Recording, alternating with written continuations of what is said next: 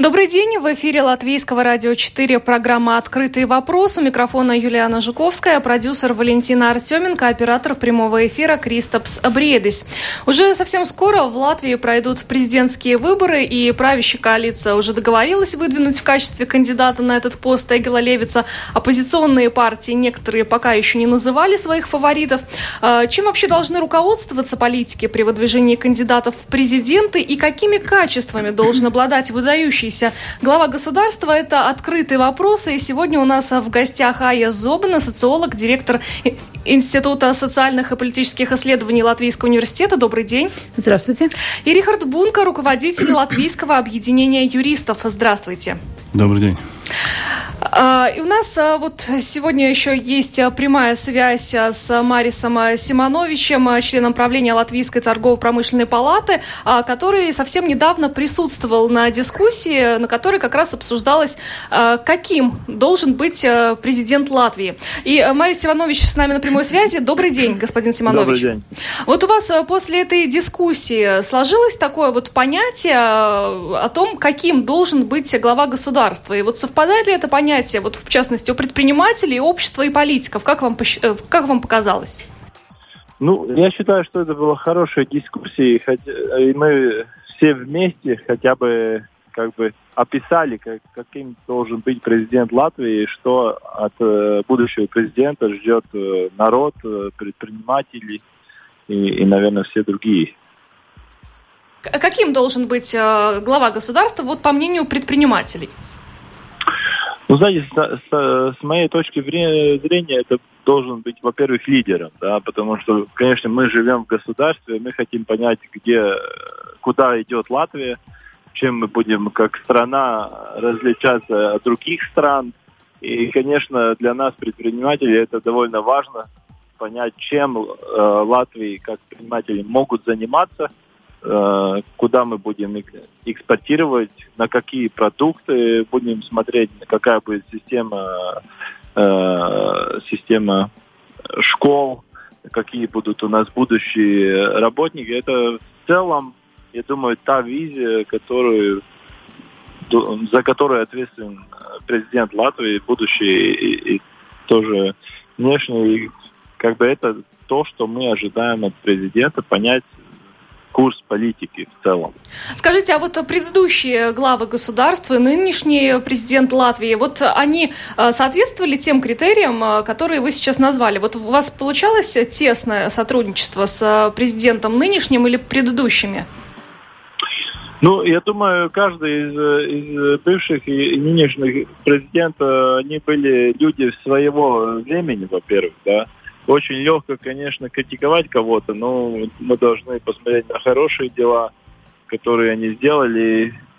И я думаю, то, что мы ожидаем э, с будущего президента, это, наверное, то, что нам не хватает за последние года.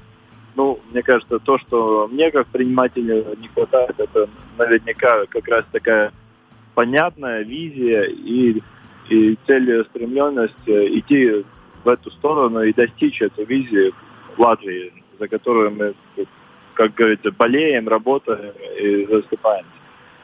Что ж, спасибо. Марис Симонович, член правления Латвийской торгово-промышленной палаты, один, один из участников э, дискуссии о блестящем президенте Латвии. Именно такая дискуссия э, недавно проходила в Латвии. Но еще сразу хочу обратиться к нашим радиослушателям. Э, мы ждем вашего мнения, мнения общества. Каким, на ваш взгляд, должен быть президент Латвии? Пишите нам lr4.lv, наша домашняя страница, кнопка «Написать в студию». Будем ждать ваших сообщений. Господин Бунко, вот сейчас прозвучало слово «лидер». И мы многое, наверное, слышали о том, что президент в первую очередь должен быть лидером. Как-то мне кажется, что у нас э, э, в основном во время дискуссии о том, каким должен быть глава государства, больше э, уделяют внимание вот каким-то его ораторским качествам, да, нежели политической деятельности, харизматичности. Вот харизматичным должен быть президент. Вот вы как считаете? Ну, надо радиослушателям понять, что Э, конечно, должно быть какое-то представительное лицо, вокруг которого может объединиться люди конкретного государства. И, как мы знаем, есть разные формы правления государства. Там, например, в монархии лидерство передается по родственным кровным связям, то есть по рождению, да. А в других, вот, например, в республиках лидерство передается процессом выборной системы. Мы можем, конечно, ругать, критиковать выборную систему, позволяет ли созданная выборная система выбрать наилучшего, какого только мы хотели бы, или не позволяет, или в результате этого отсева может пройти не самый хороший человек теоретически, да. Э, значит, ну вот э, об этом, скорее всего, надо говорить. Но, тем не менее, хотелось бы сначала вот э, обратить внимание на то, каким должен быть президент Латвии, какими качествами он должен быть, должен обладать, и э, что он должен делать для того, чтобы потом о нем сказали, вот это был выдающийся президент? Госпожа Зобана, вот что вы думаете по этому поводу? Ну, я думаю, что в каком-то смысле президент – это отражение общества. А общество наше очень разнообразное. И каждый хочет видеть э, кого-то другого. Э, вот мы сейчас слушали э, представление предпринимателей, что вот президент должен быть, ну, как сказать, ну, он не сказал в прямом смысле эти слова, ну, лоббием наших э, предпринимателей. Это, наверное, пожелание предпринимателей. А если э, э, спросить у других представителей социал, социальных групп, то, наверное, ответ был бы совсем другой. Конечно, ну, это знаменитое высказывание, что демократия это может быть не самое лучшее, но это ну, наилучшая возможная э, форма, как э, э, выбрать, ну, в этом случае, президента. У нас есть какой-то опыт исторический. Это президенты до 40 -го года, и это немножко покрыто какой-то, ну, немножко ностальгией. И есть, конечно, реальные президенты, которые э, уже э, выполняли эти обязанности.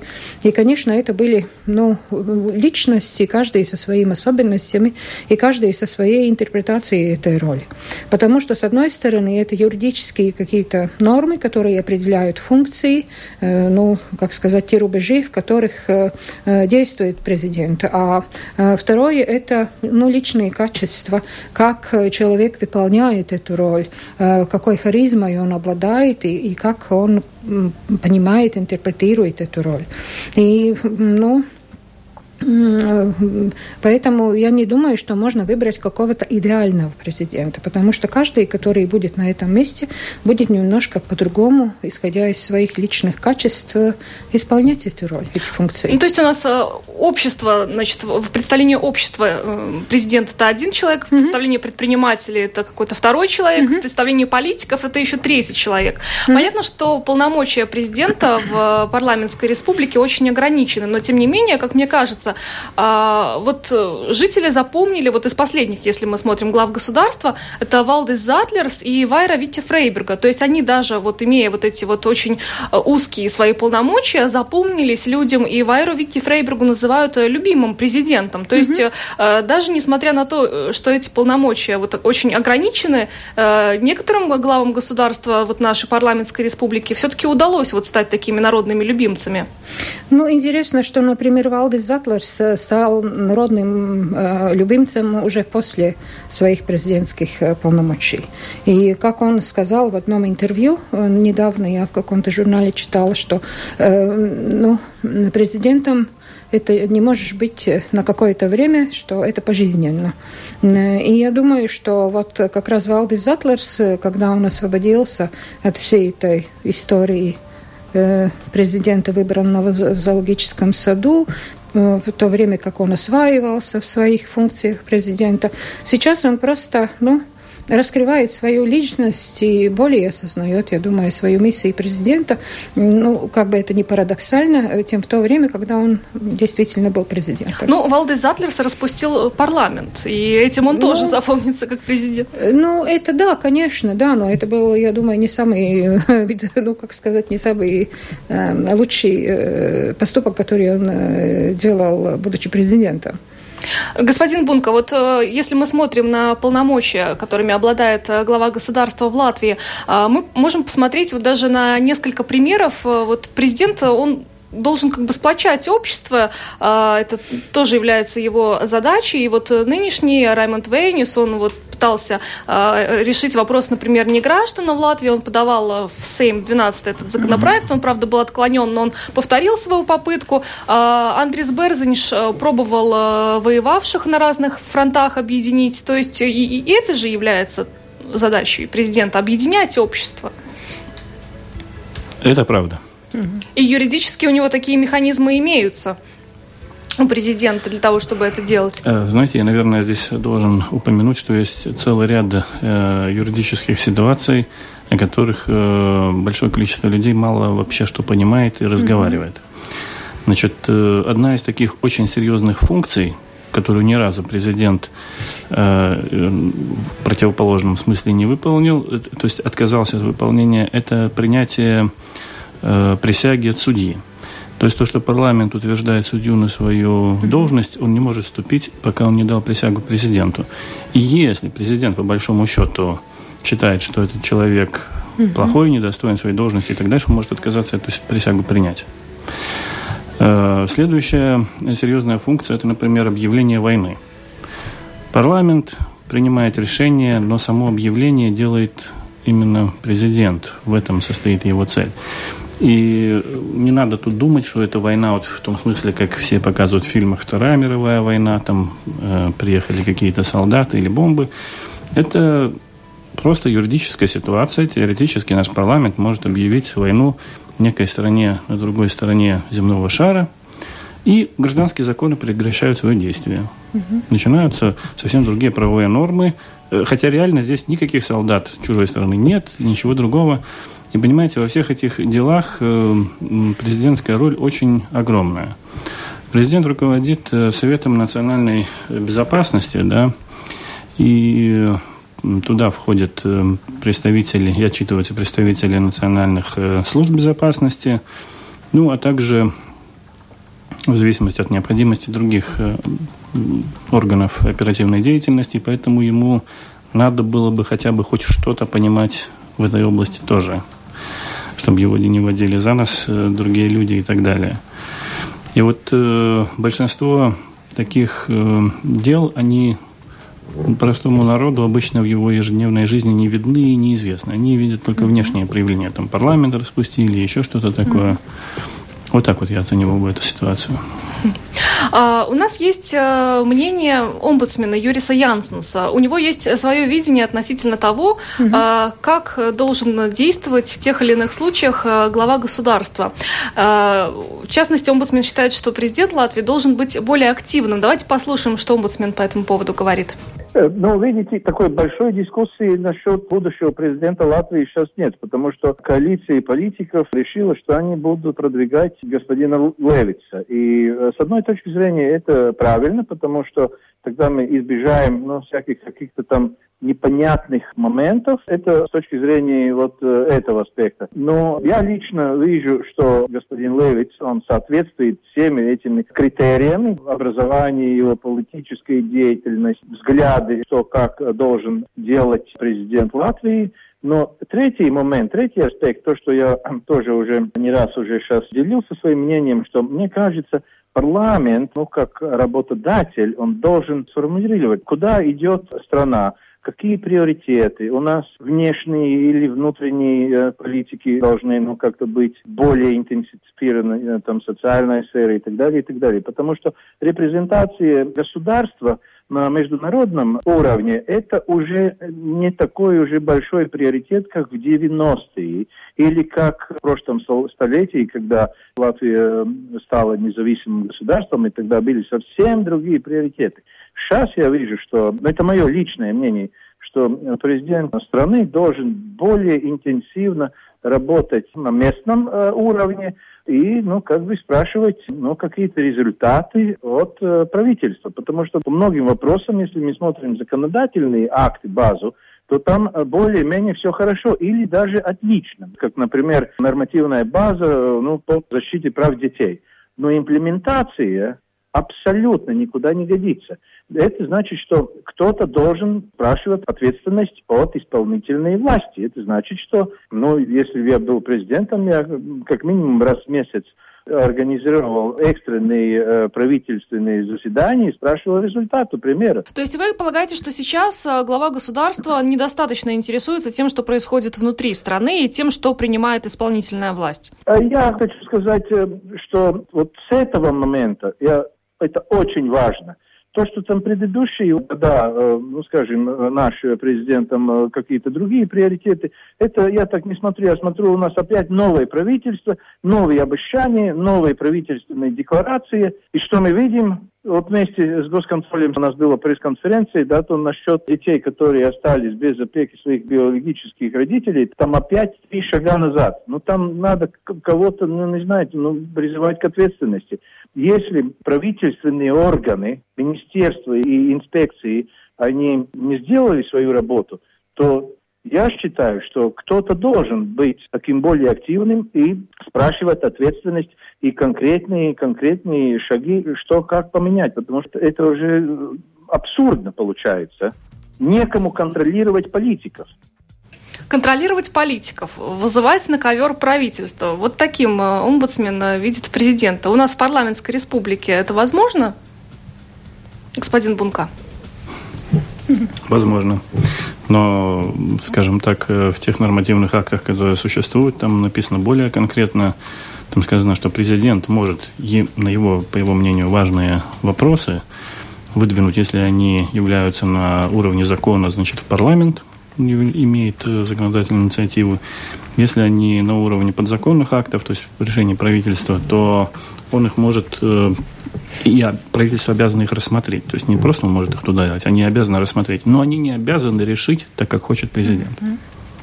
Да, но тем не менее президент может проявлять инициативу. Мы видели там вот буквально недавно президент отправил на повторную доработку в парламент закон о сверхурочных. Да, ему не понравилось, mm-hmm. он посчитал, что он не соответствует Конституции. Но таких случаев вот можно по пальцам пересчитать. Госпожа Зобна, как вы считаете, должен вот президент активнее показывать народу, что он действительно интересуется тем, что происходит у нас внутри, вызывать на ковер министров, э, контролировать политиков? Вот опять же, как говорит э, омбудсмен Юрис Янсенс. Ну, я думаю, что это может быть какой-то частью активности президента, но он не должен заниматься только этим, потому что есть еще и другие обязанности. И э, вообще-то существуют и другие, э, ну, как сказать, рычаги власти, которые, ну, например, вот как раз омбудс и, и, и это Саймс комиссии, комиссии Сайма тоже могут э, очень многое делать. Э, ну, я думаю, что это э, во многих случаях зависит э, от личности президента и его каких-то приоритетов, потому что, ну, я не думаю, что мы можем ожидать, что вот приступая к обязанностям президента, человек уже очень резко будет менять свою... Потому что выбрали его за ту как сказать, э, э, ну, у него уже есть какой-то образ. Он уже заслужил внимание и доверие общества э, в том моменте, когда его выбрали, пригласили быть президентом. Да, но доверие не общества, наверное, а политиков. Общество зачастую не согласно с политиками. Но это не так-то просто, потому что кто же выбрал, кто составил Сайм? Кто выбрал парламент? Это общество. Это, это, это как раз общество. Вот только вот другое дело, что общество не совсем, ну, как сказать, э, э, ответственно всегда относится к своим выборам.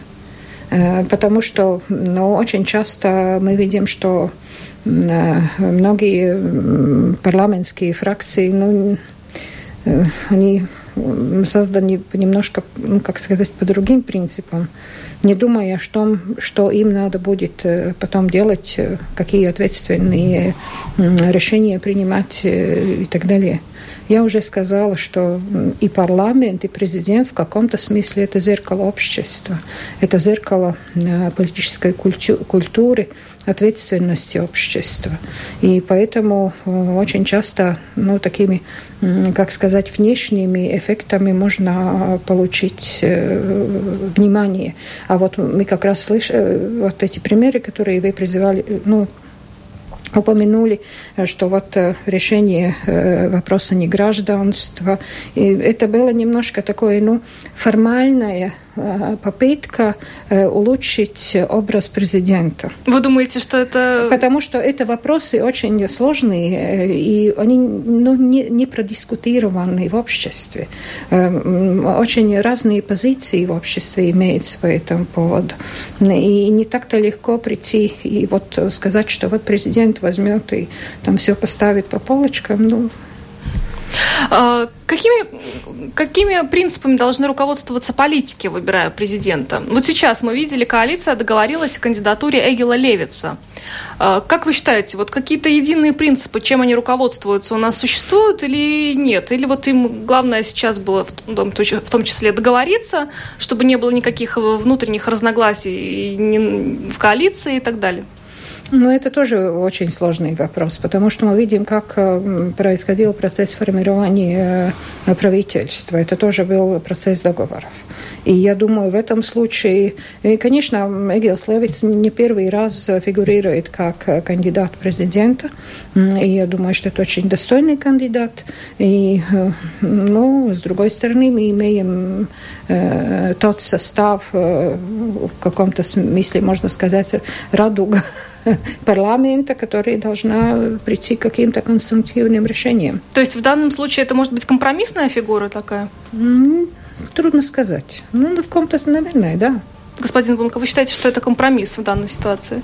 Я думаю, что главное, о чем политики между собой говорили, да не то, что я уверен в этом, э, это то, что он должен быть ничьим. Угу. Потому что если бы он был бы чей-то, то это нарушило бы баланс силы, который сейчас установился, и начался бы передел, и угу. закончился бы падением правительства. Ну, а Эгил Левис, как мне кажется, у части общества ассоциируется именно вот с национальным объединением, потому что в прошлый раз именно они ну, не э, совсем я не, не согласна, потому что сейчас э, проявляются другие мнения что он не представляет э, как раз латышский народ, латвийский народ, потому что он очень долгое время прожил за границей и. Но, ну, тем не менее, чем должны, вот на ваш взгляд, господин Бунка, руководствоваться политики, вот э, договариваясь о какой-то единой кандидатуре или выдвигая кандидатов на этот пост? Они должны руководствоваться интересами народа. Но э, здесь э, я хотел бы, знаете, что сказать, что вот первый президент государства Янис Чакста, э, mm-hmm. все знают, очень выдающийся человек, э, много сделал для нашей страны был руководителем законодательного собрания до mm-hmm. того, как образовался Сейм э, и так далее. Но если так глубоко посмотреть, э, что на самом деле было, ведь он э, закончил в Москве Московский государственный университет с отличием, и там mm-hmm. до сих пор висит его портрет, между прочим, э, как одного из лучших э, окончателей этого университета. А после этого он работал на территории Латвии в царской прокуратуре, в карательном органе. И если провести параллели, то это получилось бы так, что сейчас президентом был бы выбран, к примеру, человек, который закончил в Москве в советское время, получил образование и после этого работал бы в карательных органах Советского Союза на территории Латвии. Все сказали бы, какой плохой человек. Как, а давайте его прогоним отсюда и так далее. Но, как видите, в конкретном случае история показывает, что он не то, что он был какой или плохим человеком, он оказался очень хорошим и многое дал нашей стране и заложил, можно сказать, определенный даже э, многолетний фундамент на существование, потому что наша Конституция, в разработке которой он лично участвовал, э, по большому счету, и, и есть такая же, как тогда, изменений не так уж много. Э, поэтому я хотел бы сказать так, что нужно Э, смотреть на убеждения этого человека, на то, как он видит развитие государства, место этого государства среди других государств. И вот коллега затронула вопрос, и вы в самом начале сказали тоже там граждане, не граждане, но сейчас уже это нельзя решать оторвано от э, глобальной мировой системы. Mm-hmm. Получилась такая сейчас странная ситуация после вступления в Евросоюз. Наша организация констатировала это, что люди, которых мы могли бы условно назвать мигрантами в советское время, въехали в Латвию, в Литву и в Эстонию. Но Литва всем дала гражданство. И теперь один мигрант, который заехал на территорию Латвии, он не гражданин. А тот, который заехал на территорию Литвы, он гражданин Евросоюза. Он может быть избран в наши местные органы власти. Он имеет право, э, если он зарегистрировал здесь свое место жительства, избирать эти местные органы власти. И выходит так, что мы чужому мигранту даем больше прав, чем тому, который живет у нас, например, и платит здесь налоги и так далее. Э, возникает вопрос, почему? Раз уж так, да? И никто на него конкретно не может ответить. И я думаю, что господин Вейонес, когда э, писал эти бумаги, он, очевидно, знал эти, эту информацию. Я, у меня есть основания считать, что он располагал этой информацией, которую я сейчас говорю. Э, но на данный момент еще политическая система наша не развилась до того, чтобы этот э, вопрос окончательно решить. Мы прервемся на несколько секунд.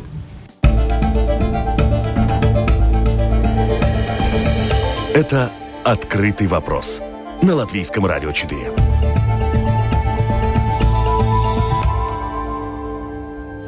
Мы сегодня обсуждаем, а, каким должен быть глава государства. У нас в гостях Ая Зобина, социолог, директор Института социальных политических исследований Латвийского университета, и Рихард Бунка, руководитель Латвийского объединения юристов. Ну вот э, сейчас мы не, э, видели вот на примере нашей соседней страны президент Эстонии Керсти Кальюлайт э, поехала в Москву, чем вызвало международный резонанс, mm-hmm. да, обсуждают во многих странах. У нас в свое время э, Вайра Вики Фрейберга тоже э, была в Москве. Э, то есть, ну вот э, мы видим по таким каким-то поступкам, как президента вот э, запоминают. У нас все-таки в Латвии это президент все-таки внутренняя политика или внешняя политика? Вот на чем он сконцентрирован больше? То, о чем говорил и э, господин Янсен, омбудсмен. Ну, это тоже не так легко ответить, потому что я, я уже сказала, что личность сама выбирает акценты. Я думаю, что вот Эгилс Левиц как раз сегодня, ну, я смотрела утренний панораму, и сегодня происходит я же не помню, в каком городе дискуссия, ценности Латвии и э, Европейского Союза. Я думаю, что это как раз вопрос, на котором э, э, можно, о котором можно дискутировать с обществом. Потому что рассуждать о каких-то юридических нюансах и исторических каких-то пример, примерах и ситуации казуса, как э, ситуация развивалась, это дело профессионалов, это дело, конечно, и советников э, президента, но это не то, о чем говорить с обществом. И я думаю, что и выступая за границей, и выступая здесь, э, президент, э, ну, одинаково важны. Вот у нас э, есть сообщение от радиослушателя. А, быть президентом – вечная миссия. Это он так сказал, чтобы вечно пользоваться благами. Квартира в центре Риги, машина с водителем, охрана. Президента и министров выбирают втихаря от народа. Поэтому в Латвии одни и те же лица много, сидят, много лет сидят на разных министерских креслах. Вот э, одно из э, мнений вот нашего радиослушателя. Дискуссия о всенародных выборах президента Латвии. Возможно, вот у нас э, очень часто я вижу тоже в как, каким-то статьям комментарии да, в, в, в средствах массовой информации э, создается впечатление, что люди хотят выбирать президента, даже несмотря на то, что мы живем в парламентской республике. Ну, я думаю, что это, во-первых, э, тогда надо всю юридическую систему сатверс менять, потому что в Латвии все-таки есть это разделение власти немножко по-другому. А, а с другой стороны, ну, это, это не самая популярная песня или там представитель, которого посылал в Евровизию. И я не, ну, я не совсем доверил, доверил бы в этом смысле э, народ, потому что мы видим и активность в парламентских выборах, э, и результат, который привел. Но все-таки я, я думаю, что э, хорошо так, что у нас пока есть. А то, что касается, что выбрали тихаря и в таком но я совершенно не согласна, потому что все могут э, участвовать в парламентских выборах и делегировать что такое парламент? Мы делегируем свое право принимать решения кому-то другому. Мы должны доверять. Если мы не доверяем, ну так что? Ну, у нас э, в этом году уже такой большой шаг вперед. Э, президент будет в Сейме mm-hmm. выбираться открытым голосованием. Господин Бунка, как вы считаете, латвийское общество готово к выборам президента, всенародным выборам или нет? Юридически, вот насколько это сложно? этот механизм? Готово. Готово, вы думаете? Конечно, потому что для общества это не означает ничего больше, как каждому еще раз подумать, кого бы он хотел, и прийти на избирательный участок. Угу. Но речь идет о переделе государственной системы управления, потому угу. что э, если э, это президентская республика, где избирается народом, э, там нужно уже смотреть, какие тогда полномочия передаются в сторону, больше в сторону президента, что он может делать больше, чем в парламентской. Да? У нас в стране чисто парламентская республика, и поэтому президента полномочий ну, сравнительно мало, можно сказать, совсем мало, да. Uh-huh. Но вот вы затронули насчет внешней политики. Да, внешняя политика без нашего президента она э, не может происходить, потому что есть целый ряд даже формальных э, моментов, э, связанных с представлением государства, где он лично должен участвовать. Это послы, принятие, аккредитация и так далее. Это все как раз происходит через президента. Так что внешняя политика за сто процентов в его руках. Мы э, внешнюю политику еще вот немножко продолжим, но сначала мнение омбудсмена Юриса Янсенса по поводу народного голосования э, насчет э, президента республики. Ну, насчет этого аспекта момента можно дискутировать, можно дискутировать.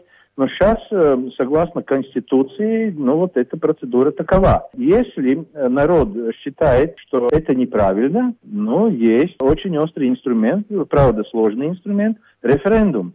Надо делать референдум по поводу вот этого вопроса и тогда ставить вопрос на ребро, что сами люди хотят э, выбирать своего президента. Она иногда, иногда так немного так, ну, где-то проявляется, но не очень такой, ну, серьезно. Есть некоторые, некоторые юридические форумы, политические форумы, где вот, ну, как бы там появился вот такой вопрос, как и что. Но я думаю, там, если народ как бы созрел, на такой очень ответственный шаг, то ну, надо открывать дискуссии, платформы для дискуссии и, и разобраться, что и, что и как. Ну и, конечно, надо быть каким-то негосударственным организациям или, или обществу очень активным, ну, как бы продвигать вот этот вопрос уже о поправке Конституции. Потому что, понимаете, если парламент, он как бы, ну, не согласен с мнением народа, то, ну, народ должен как-то повлиять на этот вопрос. Проведение референдума, поставить вопрос с ребром. Вот э, всенародные выборы президента или оставляем все как есть? Вот э, такой э, предлагает провести омбудсмен для того, чтобы понять, действительно, общество готово или не готово к этому. Как вы думаете, референдум у нас в ближайшие какие-то годы нет? Вы думаете, невозможно? Я думаю, что нет, потому что там должен быть все-таки... Ну, я думаю, что все эти юридические нюансы, это не совсем понятны каждому. И я думаю, если вот говорить о президенте, там, престиж президента и, и функциях, и я думаю, что очень многие э, люди рассуждают о том, какие президенты и в других странах, да, и какие полномочия, и какие мандаты имеет президент, там, я не знаю, в Америке, там, в других странах, там, и, и ну, я думаю, что э, наша юридическая система, которая создана, э, в принципе, на ну, она действовала довольно в ограниченное время. И э, все-таки был переворот Улманиса, и э, это был перерыв демократии, потом еще э, период оккупации. И все-таки нам надо эту политическую культуру общества, демократию, в принципе, создавать заново. И многие вопросы требуют, больше компетенции. И я думаю, что в этом смысле надо полагаться и надо на ту систему, которая у нас есть, и посмотреть, как она действует. Потому что она же ну, э, довольно недолгое время исторически просуществовала.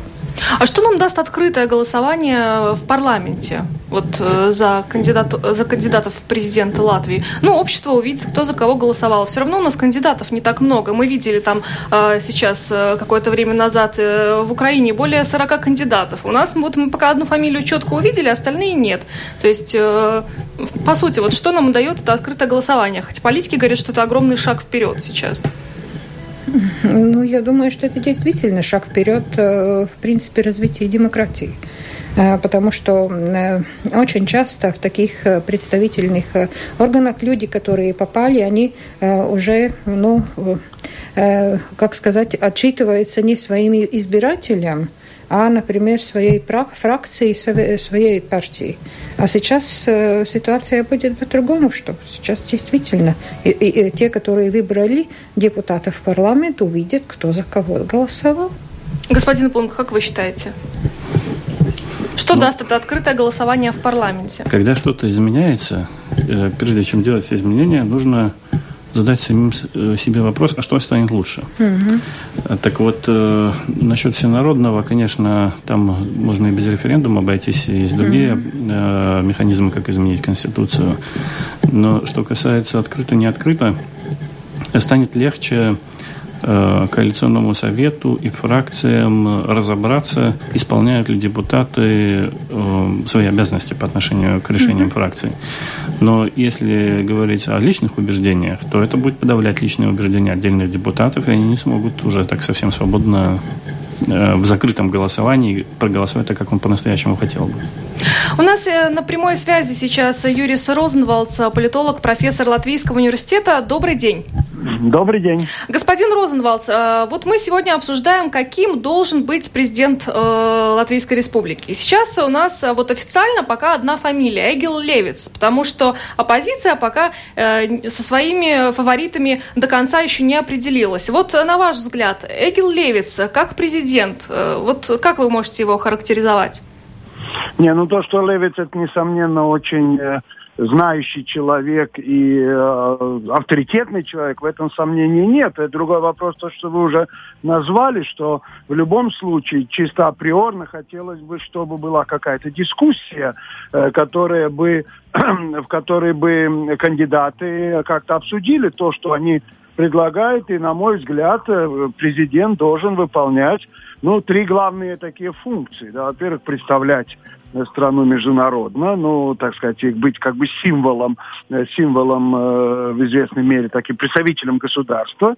Он должен быть способен объединять общество, то есть рамы, он должен быть, так сказать, представителем всего э, всего, так сказать, народа Латвии, да, всех жителей Латвии, я бы даже сказал.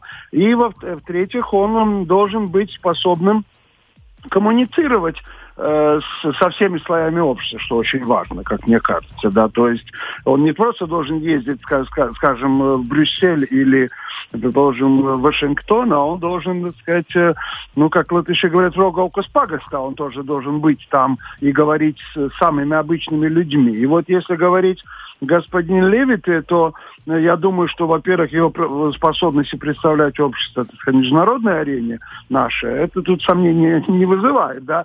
А вот что касается объединения общества, и что касается вот этой коммуникации, Тут э, э, я не скажу, что он не может, это, не, это совершенно неверно было бы с моей стороны сказать, но, но есть какие-то вопросы по этому поводу. Ну, скажем, если он является э, автором, одним из авторов и инициаторов вот этой преамбулы в Конституции, то здесь, конечно, этот вопрос о том, в какой степени он способен коммуницировать с значительной частью нашего населения, с, с русскоязычными, да. Ну и, кроме того, э, я думаю, что, ну, то, что господин Левит, это, так сказать, такой яйцеголовый интеллектуал, да, э, это совершенно несомненно, но вот э, как он будет способен коммуницировать с какой-нибудь тетенькой, где из какой-то э, латвийской глубинки, тоже вопрос. Я не говорю, что он этого не может делать, но я бы хотел, чтобы эти вопросы были как-то обсуждены в нормальной дискуссии между несколькими кандидатами. Ведь это все время то, что все время к чему призывает латвийское общество. А почему, на ваш взгляд, у нас нет таких дискуссий сейчас? А потому что, во-первых, кандидата нет. Это вот, э, мне кажется, первое, что, что не очень, я думаю, это не на пользу самому Эгелу Левиту э, действует в этом направлении для него положительным. Это то, что сразу ну, была такая кампания. Вот давайте мы, так сказать, Левиту, и других кандидатов у нас нет, потому что не может быть никогда. Да? Вот это, я думаю, это как раз то, что и как-то ему во вред э, сработало. Да?